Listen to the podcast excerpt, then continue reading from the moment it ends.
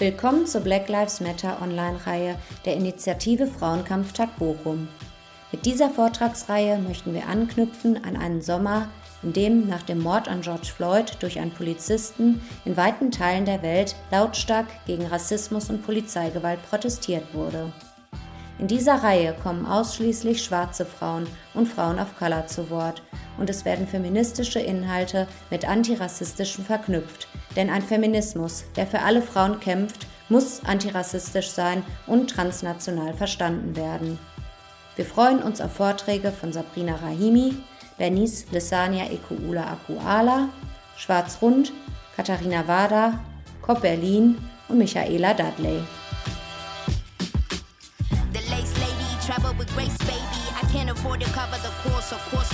settle that one in court, cause judging by the basics, y'all already comfortable,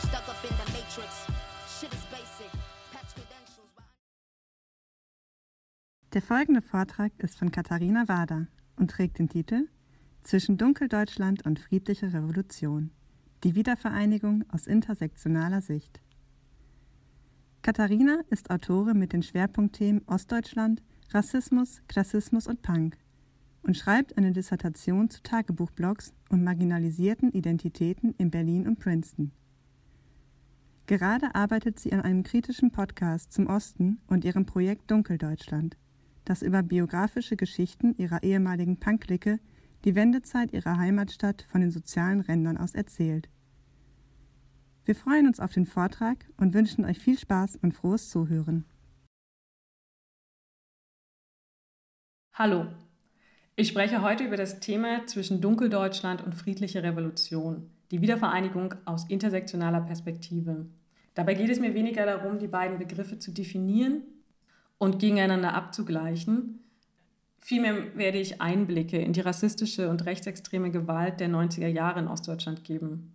Und gleichzeitig gehe ich dabei einer Beobachtung von mir nach und versuche die Frage zu beantworten, warum der Osten einerseits ganz selbstverständlich im öffentlichen Diskurs als homogen weißer Ort wahrgenommen wird, in dem schwarze Perspektiven, ähm, People of Color gar nicht existieren.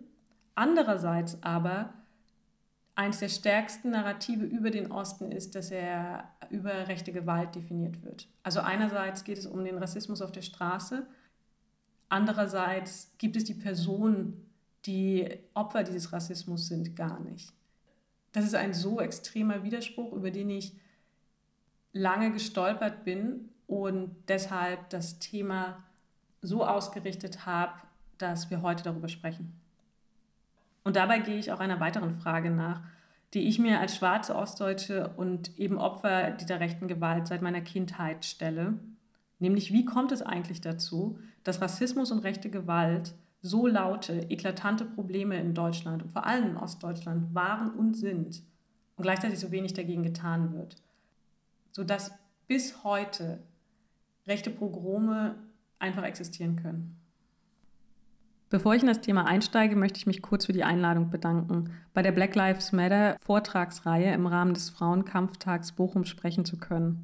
Eine ganze Vortragsreihe zur Sichtbarkeit von Erfahrungen schwarzer Personen in Deutschland zu widmen und dem Rassismus bzw. der zum Teil lebensbedrohlichen Gewalt der schwarzen Personen ausgesetzt sind, ist leider keine Selbstverständlichkeit. People of Color sind im medialen Diskurs in Deutschland bis heute relativ unsichtbar.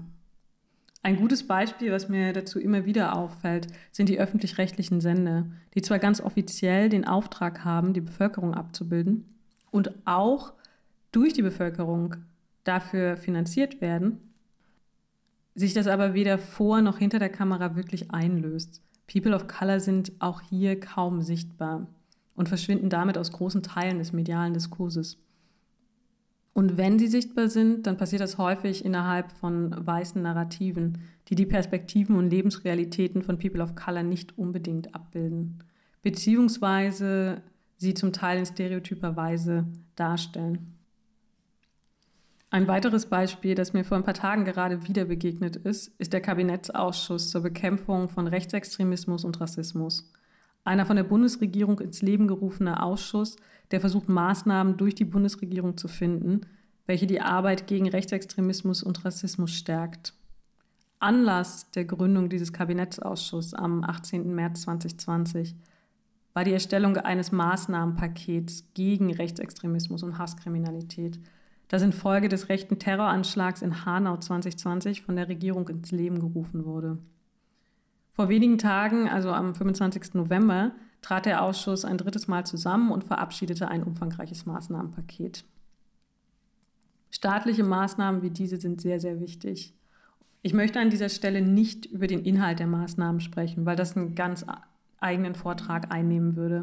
Und ich möchte auch nicht über die ähm, kritischen Stimmen gegenüber dem Paket sprechen, die zwar zum größten Teil sehr positiv sind und äh, sich auch dafür aussprechen, wie wichtig es ist, ein Maßnahmenpaket wie dieses zu haben, aber die Maßnahmen als solche häufig als Schönheitskorrekturen bezeichnen, weil laut der Kritiker hier Rassismus als strukturelles Problem nicht ernst genommen wird, was tatsächlich sehr, sehr häufig passiert im Umgang mit Rassismus. Worüber ich aber sprechen möchte an der Stelle, ist das ganz Offensichtliche, nämlich dass der Kabinettausschuss zur Bekämpfung von Rassismus und Rechtsextremismus ausschließlich aus weißen Personen besteht. Und so ist es ähnlich wie bei den öffentlich-rechtlichen Sendern, dass ich hier den gleichen Mangel an Sichtbarkeit von People of Color sehe.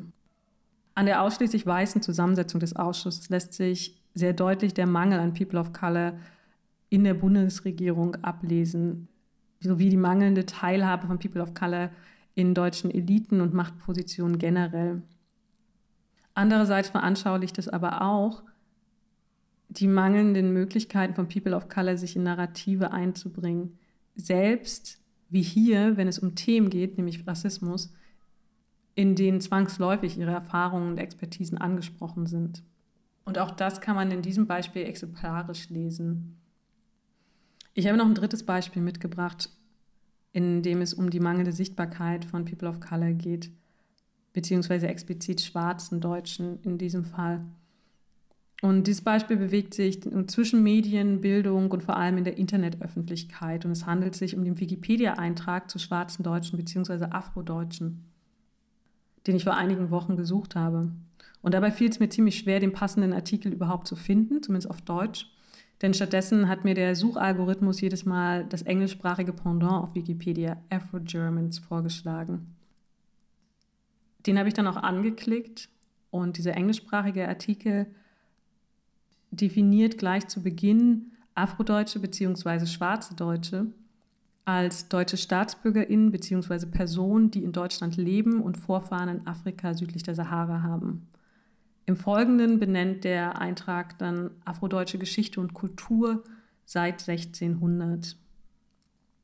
Der Artikel erscheint in acht weiteren Sprachen, unter anderem Deutsch. Also habe ich dann auf den deutschen Artikel geklickt, weil ich dachte, jetzt habe ich ihn doch gefunden. Der deutschsprachige Artikel, von dem ich ausgehe, dass das Original eigentlich ist, hat eben nicht den Titel Afrodeutsche oder Schwarze Deutsche, sondern nennt sich Einwanderung von Afrika nach Deutschland. Und er beginnt mit dem Satz, und hier zitiere ich, bedingt durch die Flüchtlingskrise seit 2015 leben mittlerweile laut Statistischem Bundesamt über 740.000 Einwanderer aus Afrika in Deutschland. Zitat Ende. Erst im Verlauf dann des Artikels werden diese Einwanderer, von denen hier gesprochen wird, als schwarze Deutsche bzw. Afrodeutsche identifiziert.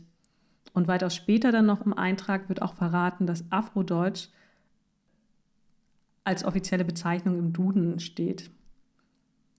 Danach kommt dann kommt ein Absatz zur Geschichte afrodeutscher Kultur.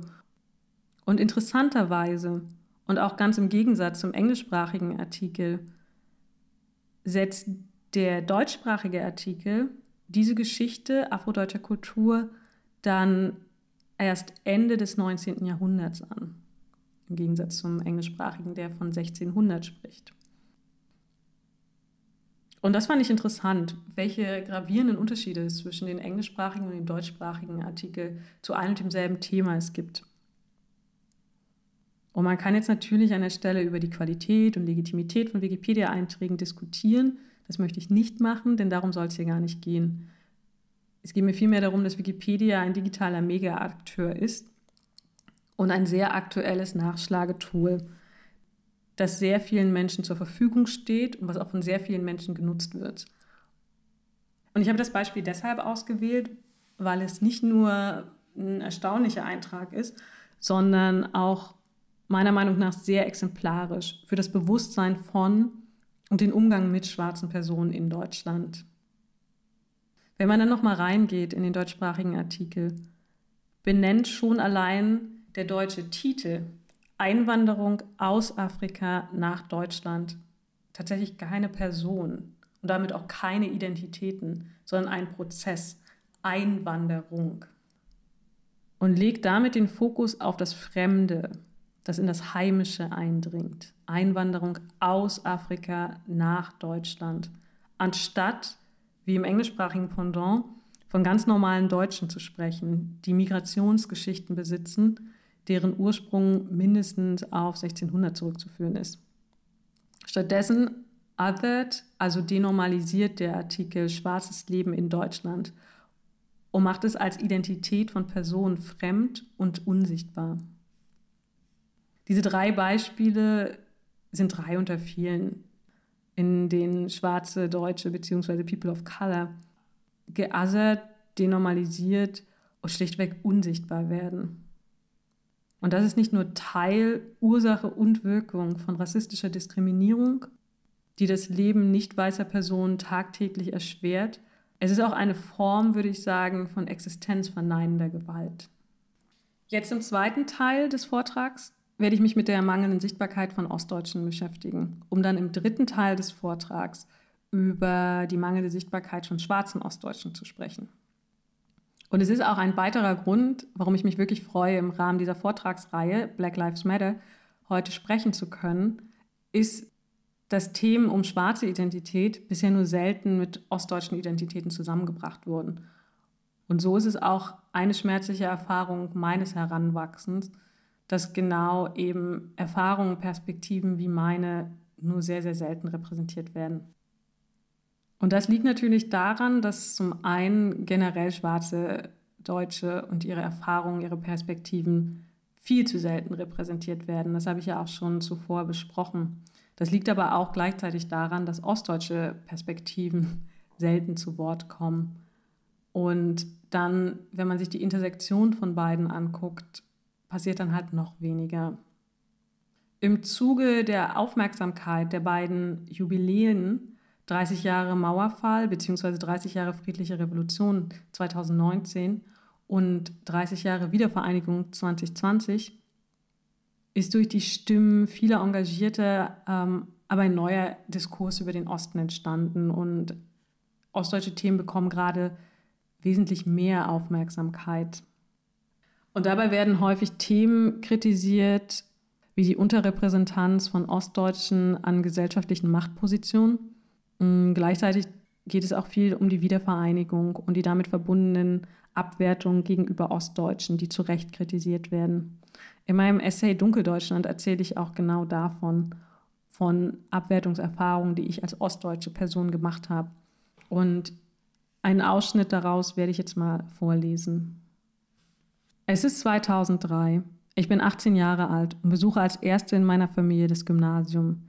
Hier lernen wir neben Mathe, Physik und Fremdsprachen vor allem eins für die Zukunft: Passing. Also im Alltag nicht als Ossi aufzufallen, zugunsten einer besseren Zukunft. Wir lernen uns zu präsentieren, dick aufzutragen, denn darauf kommt es jetzt an, laut meiner Lehrerin. Wer in Referaten Dialekt spricht, bekommt Notenabzug. Die Entscheidung, ob ich als zweite Fremdsprache Russisch lerne, wird gefühlt zur Fangfrage. Natürlich nicht. Entgegne ich wachsam und entscheide mich für Französisch. Eine Russischklasse kommt in diesem Jahr nicht zustande. Fast täglich mahnt uns meine Deutschlehrerin, alles, was uns als Ostdeutsch ausmacht, jetzt abzulegen. Aus ihr wie aus vielen anderen spricht eine Erfahrung der Abwertung. Statt in Apathie oder Exzess zu verfallen wie andere Ostdeutsche, geht man hier den Weg der Anpassung, des sich Unsichtbarmachens und damit den Weg nach vorn. Als Reaktion auf eine systematische Abwertung unseres Abiturs lässt sich das Land Sachsen-Anhalt für meinen Jahrgang etwas einfallen, ein schwereres Abitur. Anstatt Prüfungen in zwei Hauptfächern, wie deutschlandweit üblich, werden wir in sechs geprüft. 2005 schließe ich die Schule mit dem Abitur ab und bin gewappnet. Ich habe viel gelernt, vor allem aber darüber zu schweigen, wer ich bin und was ich erlebt habe. Was sich in dieser Erinnerung zeigt, ist tatsächlich nur die, die Spitze des Eisbergs meiner Erfahrung. Die Jahre zuvor in den 90ern gestalten sich wesentlich chaotischer und sind dadurch auch viel schwieriger zu erzählen und sind für mich geprägt von Orientierungslosigkeit, den sozialen Abstieg meiner Familie, den Existenzängsten meiner Eltern, Massenarbeitslosigkeit, Diskriminierung, meinen eigenen Überlebensängsten, viel, viel Liturgie und noch mehr Verzweiflung. Und dieser Verzweiflung beziehungsweise dem Tod aus Verzweiflung, also dem Tod durch Alkoholismus, Drogensucht und, oder Suizid, hat das Deutsche Institut für Wirtschaftsforschung in einer Studie 2019 untersucht. Und darin stellen sie fest, dass ostdeutsche Männer so stark wie keine andere Gruppe, im Gegensatz zu westdeutschen Männern, ostdeutschen bzw. westdeutschen Frauen, vom Tod aus Verzweiflung betroffen sind. 1991 hat die Studie ihren traurigen Höhepunkt mit fast 200 Freitoden unter 100.000 ostdeutschen Männern im Alter zwischen 50 und 54 Jahren.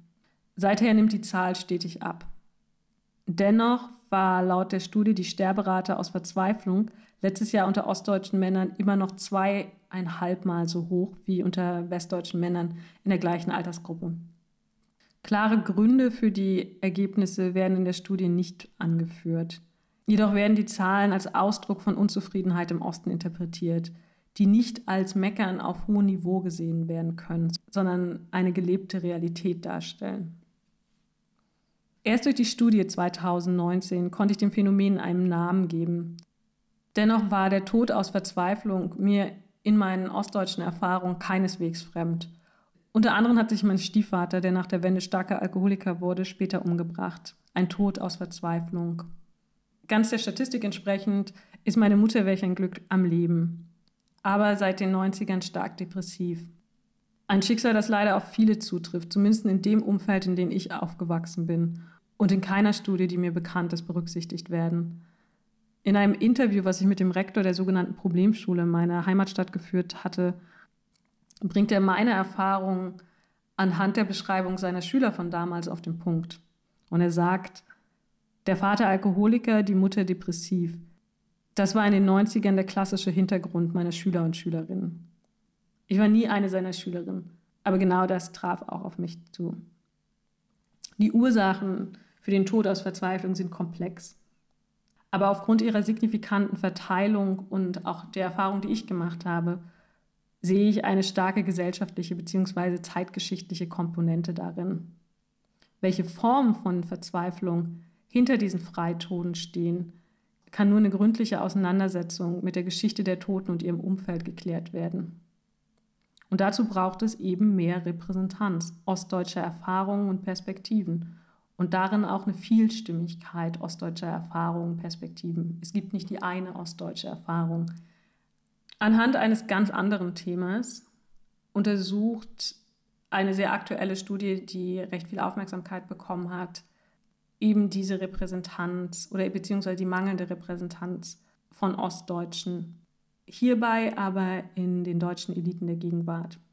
Die Studie Soziale Integration ohne Eliten, vom Deutschen Zentrum für Integrations- und Migrationsforschung der Hochschule Zittau-Görlitz und der Universität Leipzig aus dem Jahr 2020 hat die Teilhabe von Ostdeutschen in deutschen Eliten untersucht und eine starke Unterrepräsentation festgestellt. Zudem hat die Studie beleuchtet, dass ein Großteil der befragten Ostdeutschen sich bis heute als Bürger zweiter Klasse fühlen. Damit liefert die Studie der Wissenschaftlerin Maika Forotan und ihren Kolleginnen eindeutige Zahlen für eine Form von Diskriminierung und Unterrepräsentation ostdeutscher Personen. Gleichzeitig liefert die Studie ähnliche Daten für die strukturelle Unterrepräsentation von Menschen mit Migrationshintergrund in Deutschland. Auch in dieser Gruppe fühlt sich die Mehrheit als Bürger zweiter Klasse behandelt. Beide Eindrücke kann ich aus meiner eigenen Erfahrung als schwarze Ostdeutsche sehr gut nachvollziehen und begrüße die Erhebung der Zahlen damit sehr. Gleichzeitig, und hier kommt das Aber, Gleichzeitig sehe ich aus genau der gleichen Erfahrung, nämlich als schwarze Ostdeutsche. Im Forschungsdesign der Studie bzw. darin, wie sie ihre Zahlen präsentiert, nämlich Ostdeutsche stets im Vergleich zu Menschen mit Migrationshintergrund, ein großes Problem.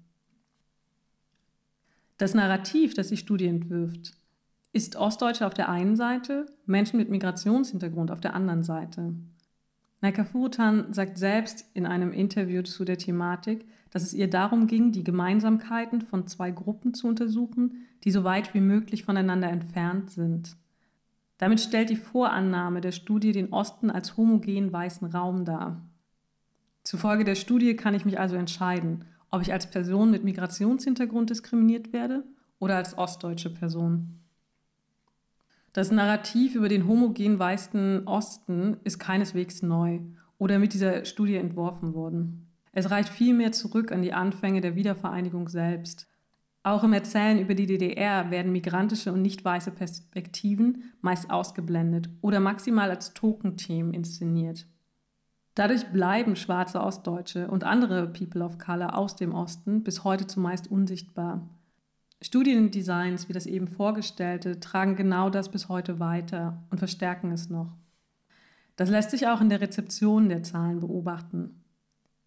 Gerade im momentan erstarkenden Diskurs über den Osten greifen ostdeutsche Engagierte die Zahlen dankbar auf und die Gegenüberstellung gleich unhinterfragt mit. Ich kann die Freude über die Daten, die eine Form von Diskriminierung gegenüber Ostdeutschen wissenschaftlich belegt, absolut nachvollziehen die Ignoranz, die mitunter damit einhergeht, aber nicht. Was ich dabei beobachte, ist ein erstarkendes ostdeutsches Bewusstsein, zu dem auch People of Color und ihr Engagement beigetragen haben, was gleichzeitig und zumindest teilweise auf den Rücken schwarzer bzw. nicht weißer Erfahrungen und Leben ausgetragen wird. Schwarze Personen im Osten bleiben unsichtbar, und mit ihnen ihre Erfahrung, Perspektiven und Geschichten. Und dabei kann ich aus eigener Erfahrung sagen, es gibt uns. Schwarze Ostdeutsche bzw. nicht weiße Ostdeutsche waren genauso wie in Westdeutschland schon immer ein ganz normaler Teil der Bevölkerung.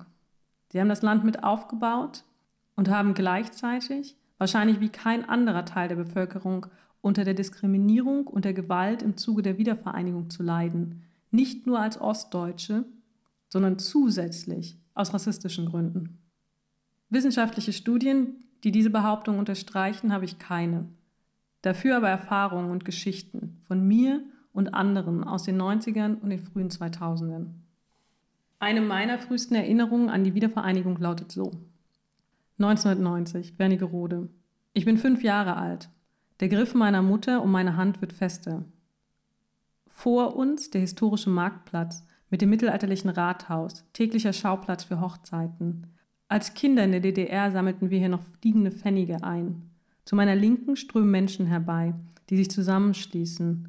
Zu meiner Rechten in der Kulisse der Fachwerkhäuser eine Versammlung in Reih und Glied, ein Aufmarsch von Neonazis.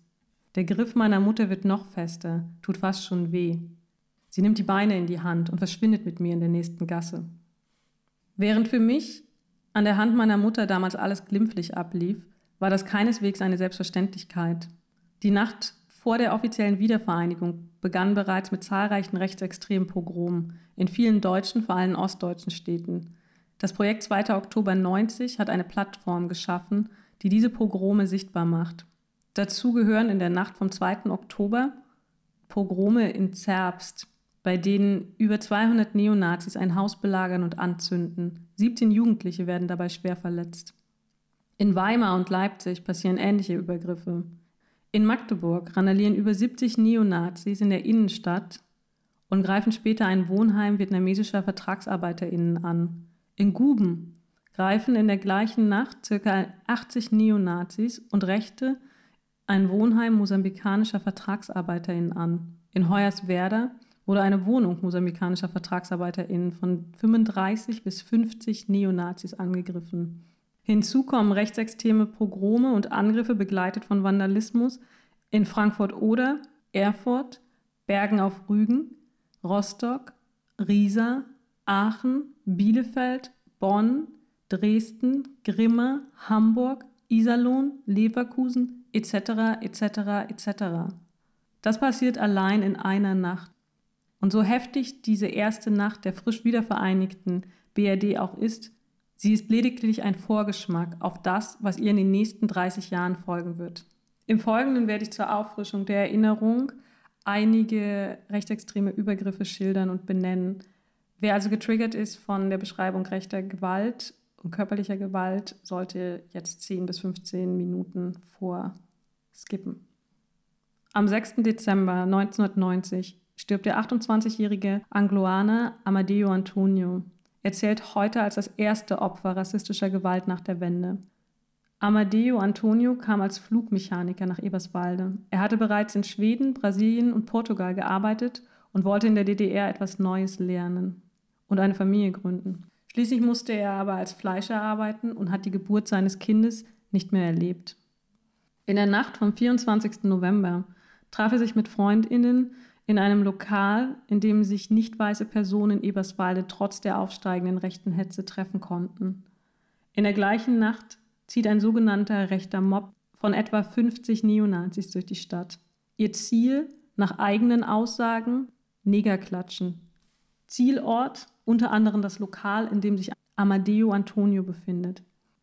Die Polizei gibt den Wirt den Hinweis, das Lokal besser zu schließen, als die Gäste das Lokal deshalb verlassen müssen, laufen Amadeo Antonio und seine BegleiterInnen, zwei mosambikanische Vertragsarbeiter und zwei weiße Frauen, der rechten Gruppe direkt in die Arme.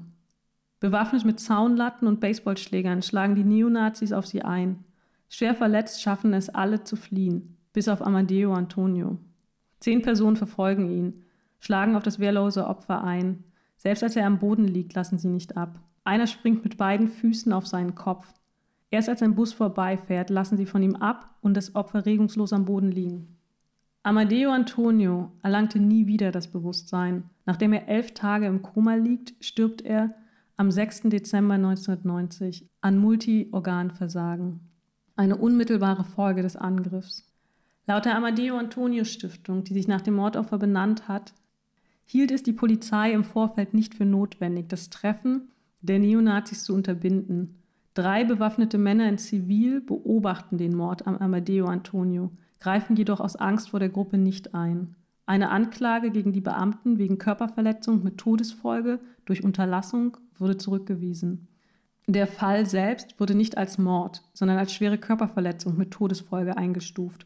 Fünf der Angreifer wurden zu maximal vierjähriger Bewährungs- und Haftstrafe verurteilt. Anstatt die Tat als Mord zu behandeln und die Täter entsprechend zu verurteilen, bagatellisiert das Gericht die Tat und bewertet es als gruppendynamischen Prozess, nicht als gezielter Angriff auf Grundlage rassistischer und rechtsextremer Gesinnung. Ein Jahr später, 1991, Hoyerswerda, eines der wahrscheinlich prominentesten Beispiele. Am 17. September greifen mindestens acht Neonazis auf dem Marktplatz vietnamesische Händler an. Die Betroffenen flüchten daraufhin in ein Wohnheim für mosambikanische und vietnamesische VertragsarbeiterInnen. Das Wohnheim ist mit etwa 120 Personen voll besetzt, da die ArbeiterInnen im Zuge der Maßnahmen der Wiedervereinigung ihre Arbeitsplätze verloren haben. Am gleichen Abend umlagern 40 bis 50 Neonazis das Haus, rufen Parolen, werfen mit Steinen. Die BewohnerInnen versuchen sich zu verteidigen. Erst nach mindestens zwei Stunden trifft die Polizei ein und riegelt das Gebäude ab. Gleich am nächsten Abend treffen abermals Neonazis ein. Diesmal sind sie mehr, schmeißen Steine und Molotow-Cocktails. Nun gesellen sich auch Anwohner hinzu. Menschen, die bis heute als normale Bürger kategorisiert werden. Die sehen schaulustig und tatenlos zu oder klatschen Beifall. Unter den AngreiferInnen befinden sich zum Teil ehemalige Arbeitskolleginnen der Opfer. Die Polizei trifft ein, greift aber kaum ein. Erst zwei Tage später, am 20. September, werden 60 Personen aus dem Wohnheim unter Polizeischutz evakuiert. Die Neonazis und die ganz normalen Bürger ziehen weiter und greifen noch am gleichen Abend ein Flüchtlingsheim mit 240 Personen aus Vietnam, Ghana, Rumänien, Iran und Bangladesch an. Das Heim wurde schon die Wochen und Monate zuvor angegriffen.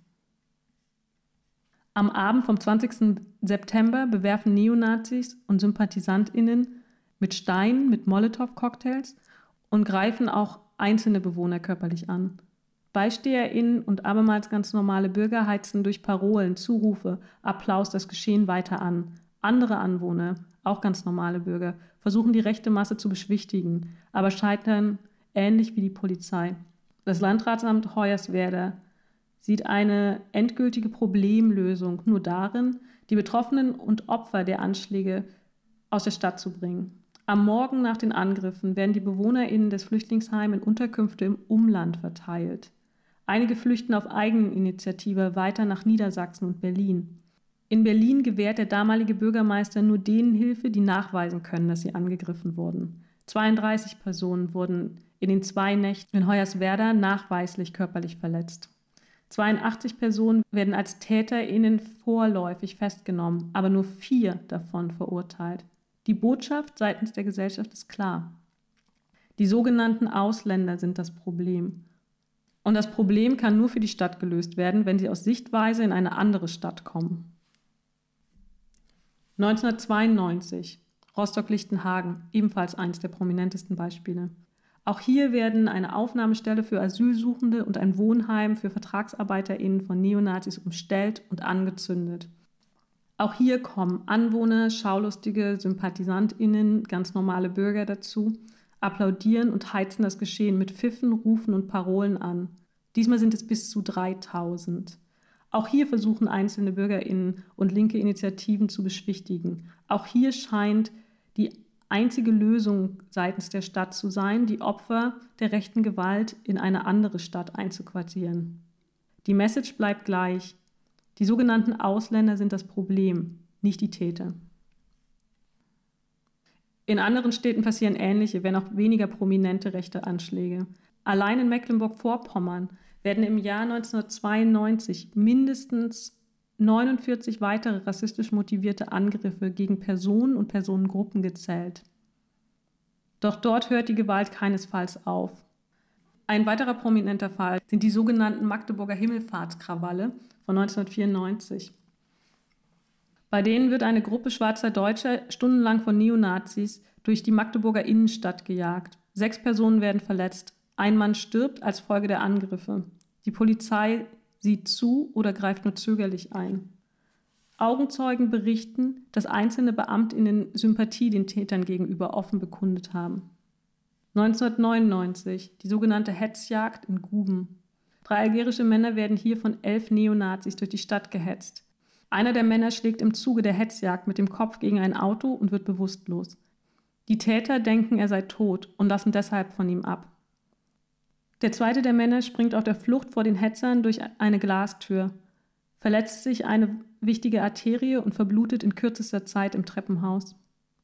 Der dritte Mann kann sich über Umwege retten und wird erstmal von der Polizei selbst als vermeintlich Verdächtiger festgenommen. Auch nach den 90er Jahren reißt die rassistische Gewalt nicht ab. Jüngere prominente Fälle sind die Angriffe auf das Asylheim in Heidenau 2015 und die Ausschreitungen in Chemnitz 2018. Die Amadeo Antonio Stiftung zählt seit der Wiedervereinigung mindestens 213 Todesopfer rechter Gewalt. Davon sind lediglich 109 von der Bundesregierung als rassistisch motivierte Tötungen anerkannt. Zu den vielen körperlich Verletzten und Traumatisierten gibt es natürlich keine Zahlen. Morde, Angriffe und Ausschreitungen wie die eben beschriebenen gehen ins kollektive Gedächtnis der Mehrheitsgesellschaft als Vorfälle ein. Für mich wie für viele andere schwarze Ostdeutsche und People of Color im Osten sind es Erlebnisse, Erfahrungen oder potenzielle Todesurteile. Glücklicherweise ist mir Gewalt wie diese nie widerfahren. Glücklicherweise bin ich am Leben. Aber das sehe ich nicht als selbstverständlich an. Und dennoch kenne ich rechtsextreme Gewalt, rassistische Übergriffe, Beleidigungen und Diskriminierung. Eine meiner Erfahrungen aus den frühen 90ern liest sich daher eher so. 1992. Ich bin sieben Jahre alt und besuche die zweite Klasse einer Plattenbaugrundschule. Auf dem Weg nach Hause beginnt mein eigentlicher Unterricht. Wegrennen, verstecken, keine Angst zeigen. Ich lerne zu flitzen, wenn die Mädchengruppe aus der Berufsschule mich mit dem N-Wort beschimpfend, mich mit Steinen bewirft. Lerne mich rechtzeitig zu verstecken, wenn Männergruppen in Bomberjacken auf mich zukommen und langsam abzustumpfen, weil es aus dieser Heimathölle keinen Ausweg gibt. Die Gewalt und den Rassismus, den ich selbst erlebe, kombiniert mit dem alltäglichen Bewusstsein, dass mein Leben potenziell in Gefahr ist, gehört zu meiner Geschichte und zu der vieler anderer auch. Narrative wie 30 Jahre friedliche Revolution machen Geschichten wie meine als schwarze Person, aber auch als ostdeutsche Person völlig unsichtbar. Sie überdecken Diskriminierungs- und Gewalterfahrungen, die mit der Wiedervereinigung stattgefunden haben. Ich habe das Gefühl, dass gerade das Narrativ 30 Jahre friedliche Revolution so ein bisschen das Stereotyp über den Osten als der Ort rechter Gewalt ablösen soll. Und friedliche Revolution klingt eher nach Happy End und nach friedlichen, nach friedlichen Verlauf. Das ist sicherlich ein schöneres Image, mit dem man sich schmücken möchte. Gerade deshalb sehe ich diesen Begriff friedliche Revolution eher als weiteren Ausdruck von Unsichtbarmachen und würde es hier auch eher als Metapher für das Unsichtbarmachen von Diskriminierungserfahrungen beschreiben. Denn nichts war friedlich an der friedlichen Revolution, wenn man mal genau hinguckt. Und trotz all dem bleibt in der kollektiven Wahrnehmung der Osten ein homogen weißer Raum, in dem schwarze Personen und People of Color bis heute unsichtbar bleiben, wie ich vorher schon erklärt habe. Und jetzt im letzten Teil des Vortrags möchte ich genau der Frage nachgehen, wie kommt es zu diesem Widerspruch und was bewirkt er? Vierter Teil. Klassismus gegen Rechts. Gründe für diesen Widerspruch gibt es sicherlich viele. Einen, den ich sehe, über den aber überhaupt nicht gesprochen wird, würde ich als doppeltes Othering beschreiben. Also einerseits ein Othering der Opfer, aber auch ein Othering der Täter, was fundamental anders funktioniert als das Othering der Opfer. Ich werde noch mal kurz beleuchten, was ich unter Othering verstehe. Ich habe den Begriff vorher schon verwendet und als denormalisierend beschrieben, also verfremdend, was, was auch stimmt. Othering ist ein Mechanismus, der in vielen Diskriminierungsformen wirkt. Über Othering werden Personengruppen als die anderen oder etwas Fremdes beschrieben, beziehungsweise ihnen wird das zugeschrieben. Etwas Fremdes, was der eigenen Identität des Zuschreibers grundsätzlich entgegensteht. Im Rassismus werden so zum Beispiel Rassen gebildet und diese hierarchisiert. Die weiße Rasse steht an der Spitze. Sie beschreibt sich als zivilisiert und allen anderen Rassen überlegen. Sie gilt als normal und bestimmt die Normalität. Und das geschieht nur in Abgrenzung zum Gegenpol. Dann auf der anderen Seite einer schwarzen, vermeintlich unzivilisierten, minderwertigen Rasse aus Fremden, beziehungsweise allen anderen Rassen, die Rassismus erfindet und die in dem Spektrum dazwischen liegen. Ein Effekt vom Othering ist es, unliebsame Eigenschaften, die ich mir nicht selbst zuschreiben möchte, dem anderen zuzuschreiben. Denn ich bin in Abgrenzung zum anderen. Ich bin normal, dadurch ist der andere automatisch fremd. Zu Beginn meines Vortrags habe ich über die mangelnde Sichtbarkeit von People of Color und schwarzen Personen in Deutschland, vor allem Ostdeutschland, gesprochen. Und das auch über rassistische Ausgrenzungen und Othering beschrieben. So sind zum Beispiel nicht weiße Personen, ihre Erfahrung und ihre Perspektive ganz selbstverständlich kein Teil der deutschen Mediennormalität der öffentlich-rechtlichen Sender. Oder im Beispiel des Wikipedia-Artikels zu Afrodeutschen werden bereits im Titel Einwanderung aus Afrika nach Deutschland schwarze Deutsche als Einwanderungsprozess entpersonalisiert und als Fremde geassert, anstatt sie als Deutsche zu beschreiben, wie es zum Beispiel der englischsprachige Artikel tut. Schaut man nun auf Othering-Prozesse hinsichtlich rechter Gewalt im Osten, schließen sich hier weitere Beispiele an. Auch hier werden die Betroffenen rechter Gewalt maßgeblich über nationale und kulturelle Identitäten als die Fremden markiert. In den 90er Jahren werden sie üblicherweise sogar einfach nur als die Ausländer beschrieben, egal ob es sich um Ausländer handelt oder nicht. Rassismus als Begriff höre ich nie in den 90er Jahren. Rassismus heißt damals Ausländerfeindlichkeit. Eine Bezeichnung, die doppelt fehlleitet. Einerseits verkennt sie das eigentliche Problem Rassismus, denn zum Beispiel weiße Schweden sind tatsächlich Ausländer und sind sicherlich nicht vom Problem der Ausländerfeindlichkeit betroffen. Zum anderen werden Opfer von rassistischer Gewalt zusätzlich geassert und als Fremde markiert und sind damit nochmal Rassismus und der Gewalt der Zuschreibung ausgesetzt. Selbst zu Wort kommen die Betroffenen von rechter Gewalt dabei kaum, noch bestimmen sie die Narrative der Berichterstattung über ihre eigenen Erfahrungen. Dieses Othering der Opfer rassistischer Gewalt habe ich in meinem Aufwachsen als schmerzhaft, entmündigend und unsichtbar machend erlebt. Der Rassismus und die Gewalt, die darin stecken, werden bis heute zu wenig beachtet. Das sind einige Beispiele dafür, wie Opfer rassistischer Gewalt geassert werden. Sie werden zu Fremden gemacht und damit wird Rassismus auch zum Problem Fremder und auch zu einem fremden Problem. Was sich noch mehr dadurch zeigt, dass, folgen wir jetzt meiner These weiter, dass auch Täter und die Taten selbst geassert werden.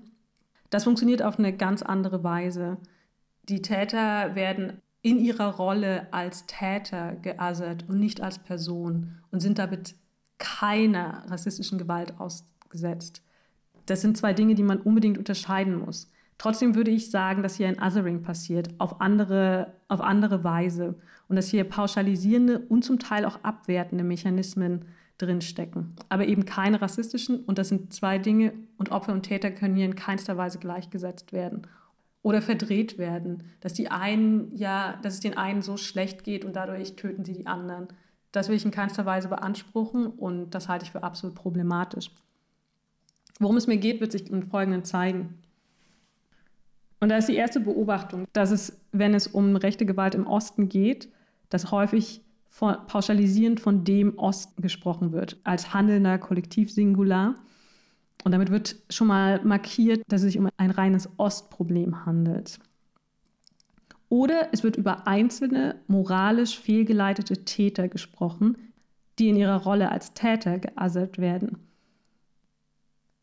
Ein sehr gutes Beispiel, wie ich finde, wo das nochmal auf den Punkt gebracht wird, ist ein Artikel der Huffington Post, der 2015 erschien im Zuge der Pogrome in Heidenau und der sichtbar wieder erstarkenden Rechten im Osten. Der Artikel heißt Die neuen Asozialen. Eure Dummheit bringt Deutschland an den Abgrund. Darin beschreibt die Autorin Sabrina Hoffmann ein rechtsextremes Täterprofil, maßgeblich über geringe Bildung, mangelnde Rechtschreibkenntnisse und andere Merkmale und Verhaltensmuster, die bürgerlichen Maßstäben widersprechen. Ich erinnere mich noch ziemlich gut an den Artikel und dass er viral ging damals in den sozialen Medien und auch in meinem näheren Umfeld geteilt wurde, geliked wurde, dass darüber gesprochen wurde.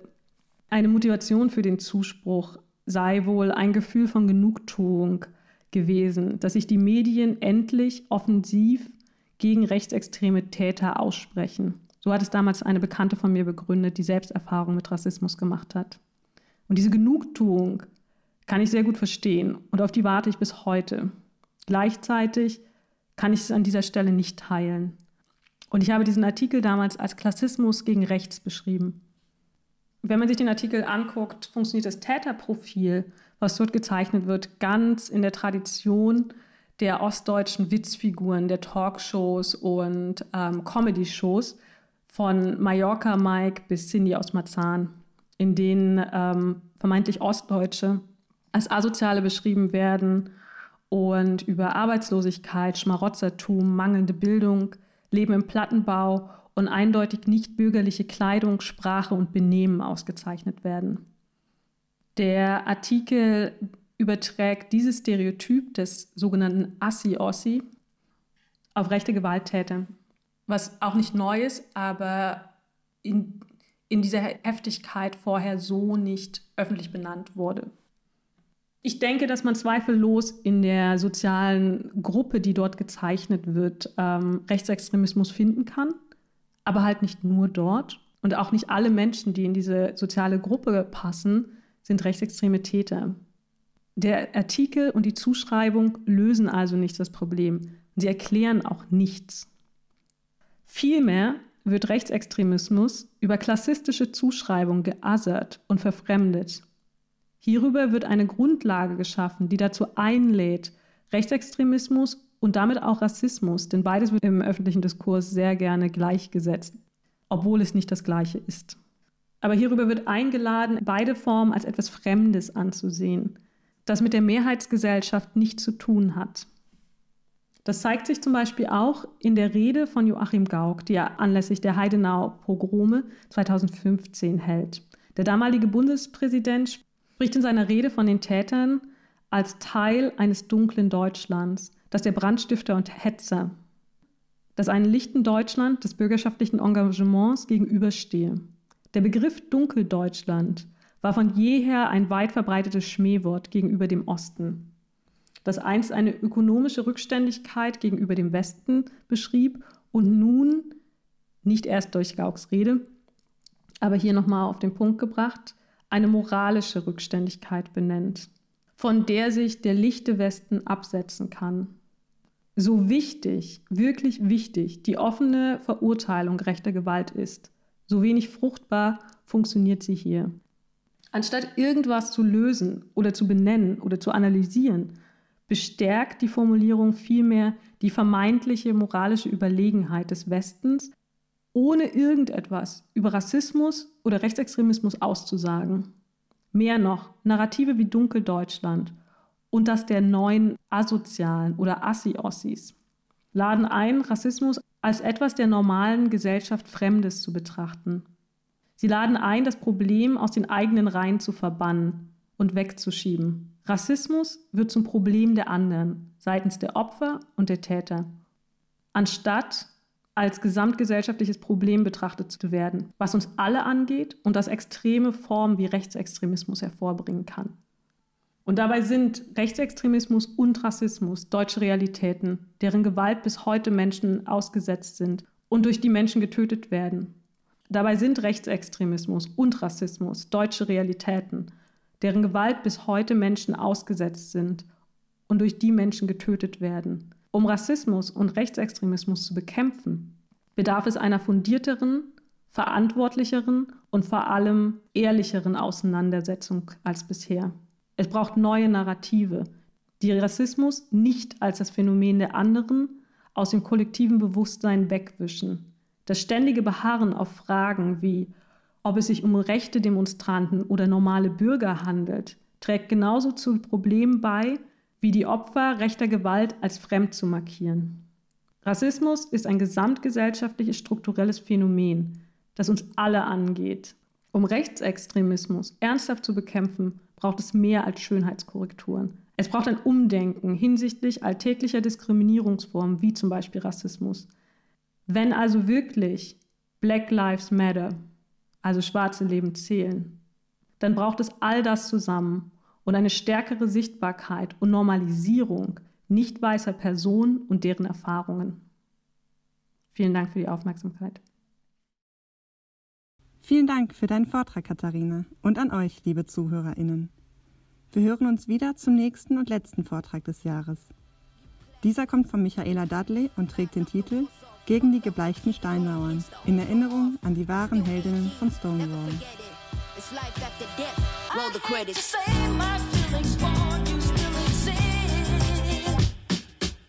Credit my maker, take a trip to see Jamaica. Molly spirit with the vapor, back to Zion, that's the nature. Africa, the new America. I hope I earn this permanent. And this, I put my pen in it, got my